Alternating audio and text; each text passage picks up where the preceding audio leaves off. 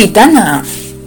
Cuenta la leyenda de que Dios, después de expulsar a Adán y Eva del Edén, por haber incumplido su promesa de comer del fruto del árbol prohibido que había en mitad del paraíso,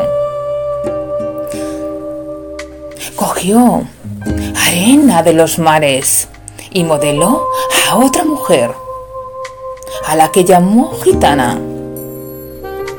Después de modelarla, la puso a secar al sol.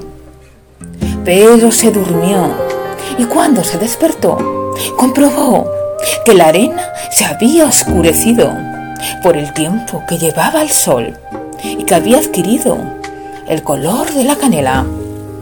Después, cogió un trocito de noche, formó caracoles y se lo puso como cabello a la mujer que estaba modelando.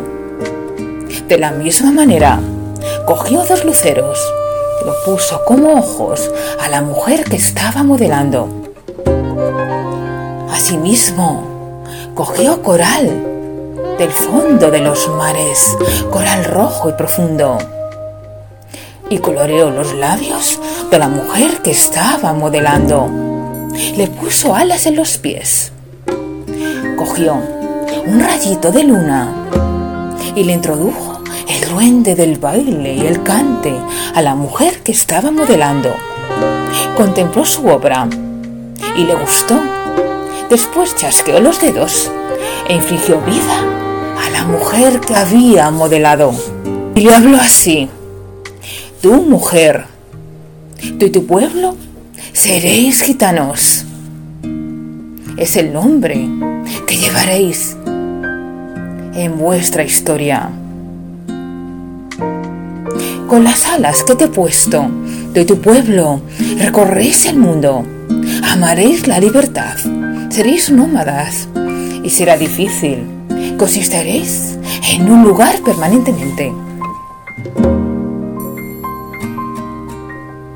Con el rayito de luna he introducido en tu cuerpo el duende del baile. Tú y tu pueblo transmitiréis la alegría allí donde vayáis. Respetaréis las tradiciones de vuestros antepasados, a vuestros muertos, a vuestros mayores. Ve y ponte a recorrer el mundo. Y así fue como Dios creó a la raza gitana.